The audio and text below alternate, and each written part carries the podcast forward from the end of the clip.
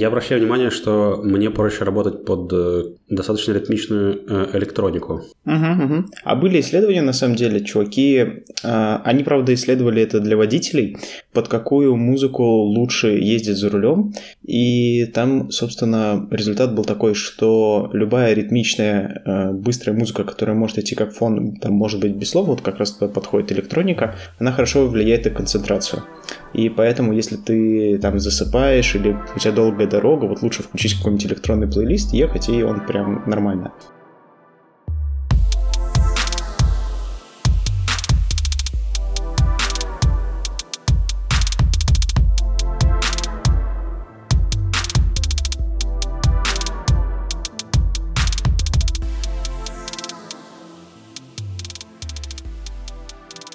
Всем привет! С вами 16 выпуск подкаста RunLoop. И сегодня мы снова не пригласили никакого гостя, собрались втроем с ведущими и решили пообсуждать интересные темы. Собственно, кто сегодня с вами? Сегодня я, Илья Царев, также с нами Рома. Привет-привет. И Леша Милеев. Привет.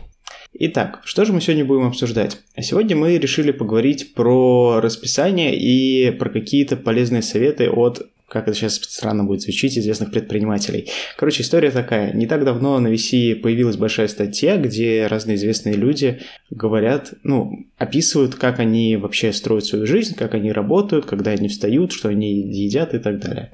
А мы собрали оттуда самых известных и интересных людей, решили пообсуждать, как это делают они и как это спроецировать на наш опыт. Давайте мы, наверное, потихоньку начнем. И начнем мы с Давида Яна, который работает в вебе. И тут интересно, он рассказывает, что за 30 лет своей работы он не прожил ни одного дня по четкому расписанию. И там такая классная цитата. «Я верю, что дело, которым ты занимаешься, это и твоя работа, и хобби, и влюбленность, и то, что дает тебе энергию. Если это так, тебе нравится быть вовлеченным в это все время». Ребят, что думаете про такой тезис? Ну, он э, правильный, э, потому что я не раз э, до этого слышал э, термин о, о том, что э, преврати свою работу в хобби, э, и ты не будешь э, работать никогда в своей жизни. Э, и мне это тоже близко. Для меня важно любить то, что я делаю, потому что ходить на работу просто как на какую-то повинность, ну, это так себе. Ну да, с, одной стороны, да, есть такая точка зрения, а с другой стороны, сейчас же очень модно говорить про work-life balance, про то, что нужно постоянно переключаться, что работу там нужно оставлять на работе, и потом после нее начинать, собственно, жить. А, что думаете? Э, Все правильно, конечно. А, мы э, люди, и, и э, у нас есть мозги. А мозги любят, любят разнообразие, и, как ни крути, одной работой сыт не будешь. До какого-то момента, конечно же, можно черпать кучу всего нового в работе, потому что у нас в IT, ну, это просто бочка бездонная, можно развиваться и развиваться. Но вот я на себе почувствовал, что я так в какой-то момент долго уже не могу. И стал смотреть в реальную жизнь э, и заниматься какими-то хобби, э, что-то делать в нерабочее время. Да, у меня похожая история. Я тоже в какой-то момент понял, что это все рутина, и после этого пошел там сначала на школу танцев, а потом картины рисовать учился, ну и так далее. О, прикольно. А вот э, я вижу, что у тебя какая-то картина висит. Э, это ты рисовал? Нет, это пока еще не я рисовал. Это я, я нашел художницы и приобрел. Прикольно, прикольно. Хорошо, так. что не отобрал. Слушайте, меня одного как-то выбила вот эта фраза, вот эта цитата, типа, вам не кажется, что можно такими просто сыпать, ну, типа афоризмами, то есть это не очень сложно. Это какими? То есть, ну, вот, вот вроде того, что преврати работу в хобби, и тогда тебе не надо будет работать. То есть вам не кажется, что, типа, если это какой-то супер классный, супер умный чувак, то он должен сказать что-то поумнее, чем шаблонная фраза, которую ты можешь вычитать где угодно? Слушай, ну, э, я просто процитировал кого-то, э, по-моему, это был э, Стив Джобс. И с... Не, я, я имею в виду, я имею в виду прям конкретно вот про э, первого чувака, э, которого Илюха процитировал. По сути, это смысл остается фразы один и тот же. Она меняет форму от человека к человеку. Э, типа тут появляется э, слово влюбленность, э, верю и вот такого рода вещи, но в целом э, это же как бы, ну, типа, банальность. Почему, почему мы вообще... Нет, давайте так. Почему э, медиаресурс, как бы СМИ, да, почему они вот такими вещами занимаются? Почему они обсуждают это? А почему бы им э, этим не заниматься? Э, все в поисках э, какой-то счастливой жизни. Я уверен, что когда ты утром, не знаю, в 7, в 8, в 9 утра едешь в метро на работу в полном вагоне людей, тебе подсознательно это не нравится и хочется найти вот какую-то серебряную пулю и, я не знаю, рецепт для получения счастья. Поэтому СМИ дают тебе этот рецепт. Ну да, а еще же история про мотивацию. Ну, то есть ты заходишь почитать такую статью, скорее всего, в состоянии, что, ну, блин, опять я еду на работу, да, ситуация может быть похожая, вот как Рома описал, может, ты уже там сидишь полдня поработал, тебе ну, там устал, ну, я не знаю просто, кто целевая аудитория VC, но, наверное, там все же разные люди есть. Вот, а тут ты заходишь такая, о, что же там советуют известные люди? Я сейчас, короче, про, ну, прочту одну статью и стану как Олег Тиньков, он у нас там пониже, кстати, есть в списочке. Ну, это, это да, мотивация, интересно узнать. Та же самая серебряная пуля. Типа, сейчас я буду так же делать и стану супер классным. Ну, тут да, э, все зависит э, от того, э, какой запрос. Я, например, мне интересно было изучать эти истории для того, чтобы их примерить на себя, но тут важно быть готовым перестраивать свой график и свою жизнь. Потому что вот я читал о том, как устроен режим дня у писателей, например, у великих, и он кажется каким-то вообще сумасшедшим. Но тут можно порадоваться э, за этих людей, потому что они почувствовали себя, они почувствовали, в какие моменты им э, э, у них наибольшая продуктивность, и они к этому идут. Это прям очень здорово. Вот это, кстати, интересно. Про распорядок дня писателей будет круто прикрепить, наверное, ссылку в шоу-ноты. Да. Я бы с радостью эту штуку почитал. Я такой, на такую не натыкался. Да, э, есть у меня э, одна ссылка, но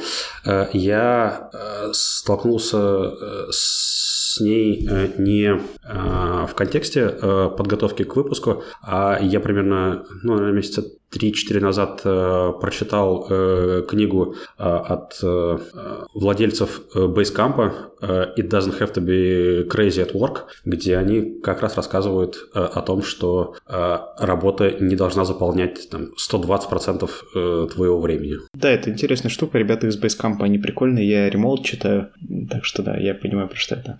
Я предлагаю, Ладно. на самом деле, чуть-чуть двинуться да, дальше. Да, да, да. Давайте не затягивайте. Лех, кто там дальше есть? Там кто-нибудь что-то в этом списке? Да, конечно, да, слушай. Следующий у нас идет Сергей Солонин из Киви. И здесь э, интересный тезис. Во-первых, Сергей в какой-то момент уехал в кругосветное путешествие, то есть он оставил, ну, как оставил, он продолжил работать в Киеве, но тем не менее он отвлекся от дела, уехал, я не помню, правда, на какое время, но, короче, на несколько месяцев кругосветное путешествие, там все объездил, и после этого вынес, опять же, таки очень интересную мысль, что он больше стал жить в моменте. И дальше интересная, интересная цитата про фокус. Я ее сейчас тоже зачитаю.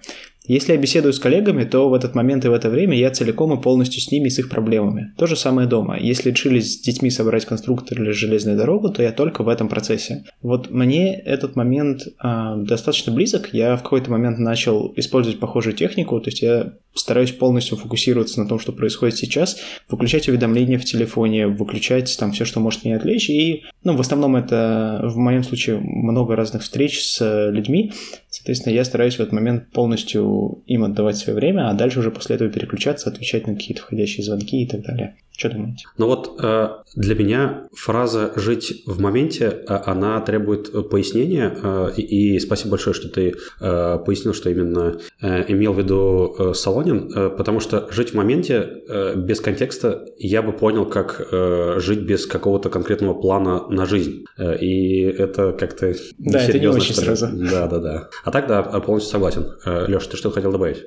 Да, мне нравится, на самом деле, вот это высказывание мне нравится, вот эта цитата мне нравится. Потому что в какой-то момент я тоже... Э, я даже не помню, в какой момент я к этой мысли пришел, или где-то ее вычитал, или у кого-то украл. Было бы здорово украсть у кого-нибудь такую мысль, кстати. А, когда... Я, я бы ее чуть переформулировал. Когда вот чем-то занимаешься, я стараюсь, по крайней мере, в себе развить как бы это э, способность, что ли, усилие э, полностью вкладываться, да, в то, что делаешь сейчас, то есть не распыляться на задачи, которые идут в параллельно, которые, которые могут прилететь откуда-то слева, справа, сверху, снизу. А, то есть максимально качественно делать задачу, которой ты занят сейчас, и потом переключаться к следующей, ее делать также максимально качественно, не отвлекаясь на какие-то внешние раздражители. Для меня э, эта фраза скорее больше про людей, чем э, про задачи, потому что э, человеческое общение, э, оно э, ценно именно общением. А когда э, ты сидишь, вроде бы общаешься с человеком, но вторым глазом подсматриваешь в телефон э, или э, постоянно отвлекаешься, то э, это как-то создает впечатление, что тебе неинтересно общение, и,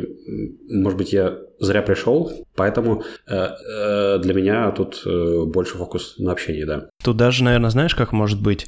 А, человеку может быть искренне интересно общение с тобой прямо сейчас, или там не то, что искренне, а там оно необходимо в данный момент по работе, или полезно, или еще что-то, но из-за того, что на него что-то в данный момент сыпется еще откуда-то с другой стороны, в общем, он обязан где-то кому-то что-то отвечать. И вот тут как раз, да, ты такой, типа, смотришь на эту всю ситуацию, когда вот он прыгает от разговора с тобой в попытке уловить, что ты там ему отвечаешь, и пытается отвечать что-то где-то кому-нибудь в чате, не знаю, по почте, еще где-нибудь в телефоне. А, ну, такой сидишь, смотришь, думаешь, типа, ну, come on, ты бы пришел, ну, давай ты сначала решишь все свое, через 15 минут ты придешь и как бы выслушаешь нормально, то есть ты не будешь ни мое время тратить, ни свое. Вот. Да, да, классный тезис. Вот к последнему тому, э, что Леша говорил по поводу, что там сидит человек, и ему нужно где-то отвечать. Я на самом деле так иногда раньше делал, ну, частенько я так делал. а, а дальше решил попробовать, а что будет, если я не буду отвечать кому-нибудь там полчаса, пока идет встреча. Ну и просто там заходишь на встречу, включаешь авиарежим на телефоне или не беспокоит, но в зависимости от настроек, и смотришь, что происходит. Короче, офигенный эксперимент. Я после этого еще где-то месяца два пожил в режиме не беспокоить, когда вообще ни одного уведомления до меня не доходило. И я получал информацию, по сути, тогда, когда считал, что это необходимо. То есть у меня было свободное время, я там открываю телефон, вижу, что у меня там 100-500 уведомлений, быстренько кому-то ответил и дальше. Очень интересный эксперимент. А, да, вот удивительно, а, потому что э, я долгое время жил с ощущением, что руководитель, э, он должен быть э, всегда доступен, потому что от него могут зависеть какие-то решения. А, но тут, видимо, руководитель, руководителю рознь, и у меня сейчас тоже такой эксперимент. Я выключил уведомления от рабочего мессенджера в телефоне, э, и жить стало спокойнее, потому что э, у разных людей разный график работы, и кто-то может тебе присылать сообщение, э, не знаю, в 8 в 9 вечера, потому что он работает. И ты как бы получил, отвлекся, так себе опыт. Поэтому вот в телефоне я захожу в мессенджер только когда действительно э, есть свободное время. Давайте к следующему персонажу приходить. Кто там еще у тебя есть? А давай ты будешь зачитывать следующего. Да, будем по кругу. Ух ты, прям зачитывать? Да. Ну, не, ну как глупо. хочешь. Ну, давайте. Так, следующим у нас идет Николай Сторонский из Революта. Слушайте, ну, прямо зачитывать хорошо, я зачитаю, как бы какой, какие проблемы. Давай попробуем. Он также отметил, что важно заниматься такой работой, которая будет увлекать настолько, что можно не обращать внимания на баланс между работой и жизнью. Сторонский несерьезно относится к термину выгорание. По его мнению, если работник любит то, что он делает, и развивается в своем деле, он не выгорит ни через год, ни через 20 лет. В свою компанию он ищет именно таких. Звучало как, как рекламный ролик. Я старался. Это, кстати, пересекается немножко с первым, э, с Давидом Яном нашим. Ну, в, в чем-то схожая точка зрения. Ну, то есть, да, если ты любишь свою работу, ты можешь ей посвящать всего себя на, 100, на 120%, но только не очень понятно, чем заниматься, кроме работы, это раз, и что делать, когда тебе все же работа... А все, нет работы, хобби, все. Это, это твое хобби. Ты а не выиграешь немножко хобби. странно, понимаешь? Одно дело, когда это твое дело, и ты его развиваешь, а другое дело, когда ты наемный работник. Вот мне кажется, здесь кроется да, это разные вещи, конечно же. То есть, э... очень, очень сложно иметь работу хобби, когда ты наемный сотрудник. Не, э, у тебя может быть э, свой интерес, потому что программист может на, на работе изучать новую технологию. Да. Сейчас, подождите, вот э, я не совсем согласен с тем, что у тебя не может быть работа хобби, когда ты наемный работник. Типа, а вот Рома привел пример про программистов, разработчиков, вот вся, ну вот все вот эти вот мы. И что, разве не может быть работа хобби? То ну, есть, если тебе нет. интересно делать то, что ты делаешь, ну, даже если это просто работа, обычная работа за зарплату, это же может быть интересно, и тебе может быть интересно это делать, и ты можешь быть заинтересован в том, чтобы э, развиваться как бы и в рамках э, компании, я не знаю, проекта и развиваться вовне, приносить что-то в, в компанию, в нее. Ну, типа... Не, я имею в виду, что тут нет черного и белого, что нет э, у работников по найму э, работы не может быть хобби, э, просто мотивация на разных этапах может быть разная. Здорово, конечно же, когда э, к тебе в компанию приходят люди, которым интересно что-то делать, э, потому что они на этом интересе э, могут сделать много. Это дает им энергию. Но есть люди, э, которым работа нужна просто для зарабатывания денег, они самореализуются где-то в другом месте. Это тоже нормально. И еще я, наверное, сюда добавлю, что мужчины и женщины сильно по-разному на это смотрят. И я замечал там у себя в компании, что ну, реально это просто по-разному происходит. Я, наверное, не буду приводить конкретные примеры. А что именно? Вот что по-разному происходит? А, у мужчин всегда больше фокус на работу и на какие-то достижения, и для них это прям важно. А для женщин это не всегда так, как мне кажется. Ну, я рискую, короче, это сейчас не какие-то э, сексистские утверждения, это то, что я слышал. А, обычно, вот как это было в древности, мужчины притаскивали мясо, женщины э, обустраивали быт. Я думаю, что это может быть отчасти связано с э, тем, что было у нас раньше. Конечно же, современный мир э, вносит свои коррективы и роли могут меняться, но я думаю, что э, это может быть обусловлено вот теми нашими древними инстинктами. Я думаю, да, вполне может быть. Что, поехали дальше? Да, да. Так, Комат. моя очередь, да? У нас будет раунд-робин. Сергей Галицкий, основатель «Магнита», и он тоже продолжает тему что нужно э, превратить свою работу в хобби. Не должно быть графика, когда 5 дней в неделю ты работаешь, а 2 отдыхаешь. Отдыхать надо, когда устал. И под усталостью э, он называет ощущение, когда пропадает свежесть в голове, острота и сложно принимать решения. В такие моменты предприниматель может позволить отдохнуть себе посреди рабочей недели. Также э, три раза в неделю в рабочее время он ходит в спортзал э, и занимается по часу с гантелями. И э, тут на самом деле э, я хотел бы отметить новое, э, что э, отличается от предыдущих мыслей, что э, нужно чувствовать себя, и когда ты чувствуешь, что тебе нужно отдохнуть, не бояться себе э, давать этого делать. Э, если, например, э, ты плотно пообедал уж, э, там, если совсем опускаться на какие-то бытовые и приземленные вещи, то голова вряд ли будет свежей и будет хорошо работать. Поэтому я бы не стал заставлять себя работать в таком состоянии, а лучше пойти прогуляться или, скажем, запланировать на это время встречи, когда можно обсудить текучку. Вот как-то так. Мне очень нравится, знаете, что э, будь я э, журналистом «Желтой газетенки», я бы прям вырвал вот эти слова Галицкого. Вы только послушайте. Э, предприниматель может позволить отдохнуть себе посреди рабочей недели. Также три раза в неделю в рабочее время он ходит в спортзал и занимается по часу с гантелями. Вот. И, и это такая характеристика э, российского предпринимателя от Галицкого. Только заголовок нужно «Шок». Галицкий рассказал, чем заняты русские предприниматели. Вот так вот это можно подать. Красиво, мне кажется, очень здорово. У тебя талант. Uh, да. Не, на самом деле интересно, Э, то, что... Ну, интересна сама мысль, что на самом деле вот этот график работы там с 9 до 6, 5 через 2, что, может быть, он и не самый-то эффективный. И как раз про то, ну, в IT это чуть больше распространено, свободные графики, работай тогда, когда хочешь. Главное, чтобы задачи выполнялись. Но в других сферах это не совсем так.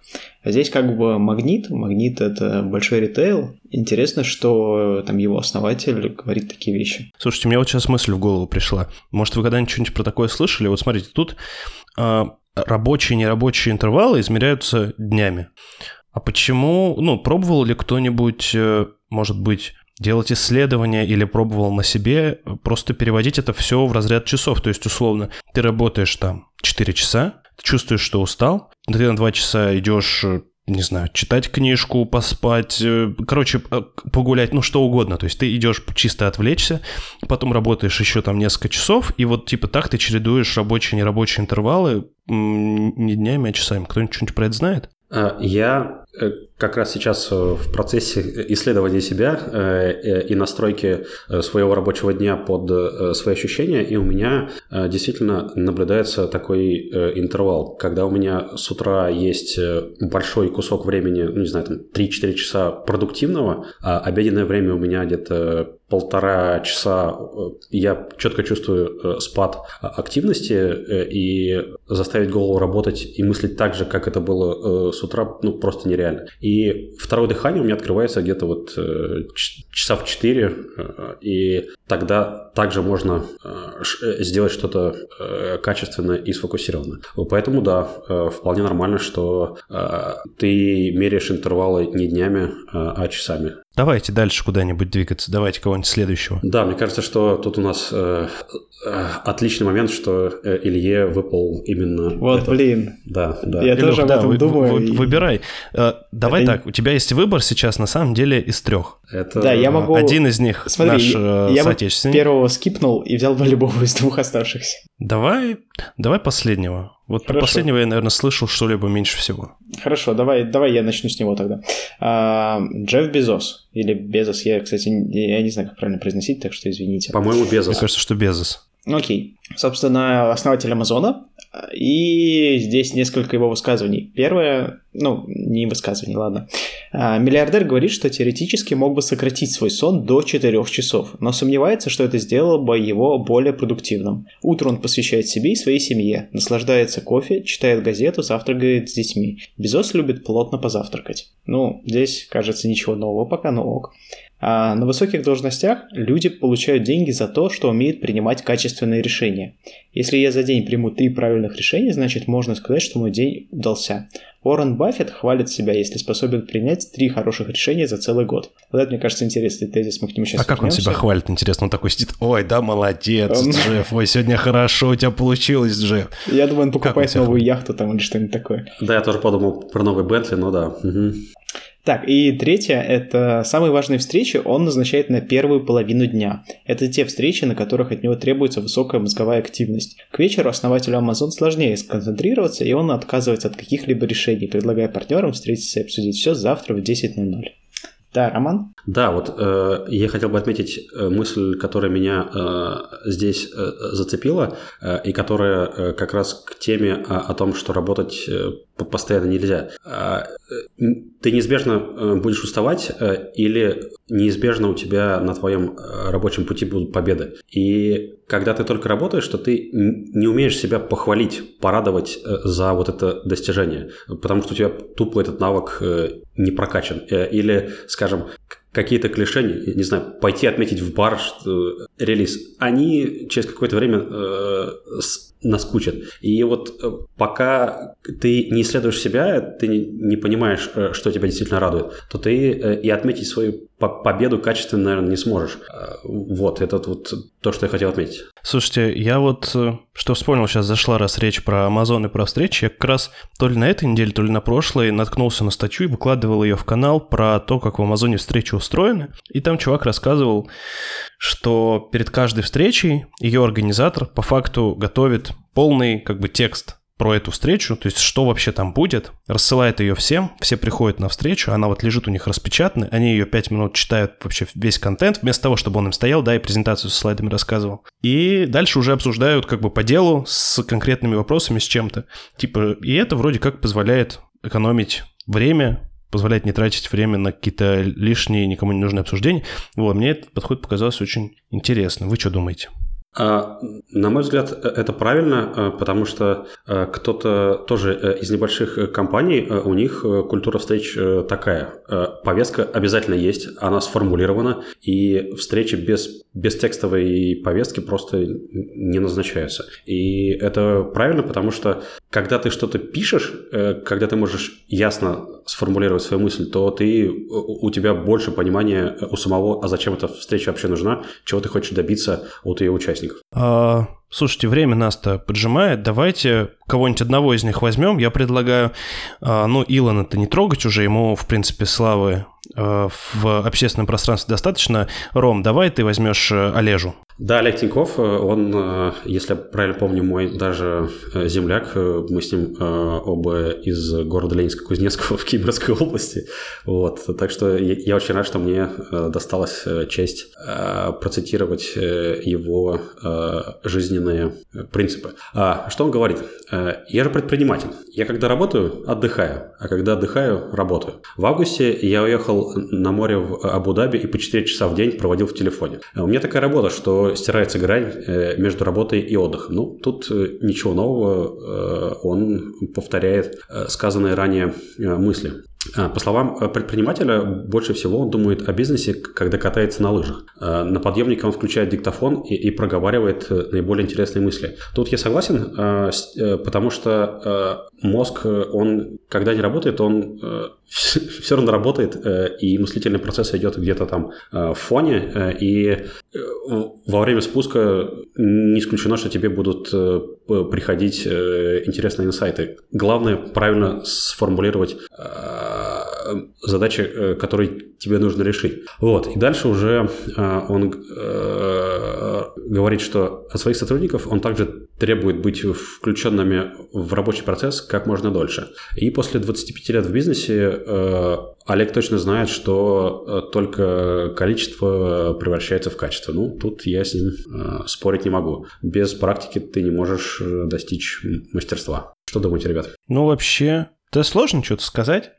Ну да, тут мало новых мыслей. Интересно, наверное, вот что, что он записывает на диктофон, а в принципе, Siri же, наверное, так умеет, да? То есть ты можешь воткнуть AirPods и просто идти с ними, тапнуть по, э, два раза по наушнику, если у тебя активация Siri стоит на этот жест, и сказать ей типа Siri... Создай там, заметку.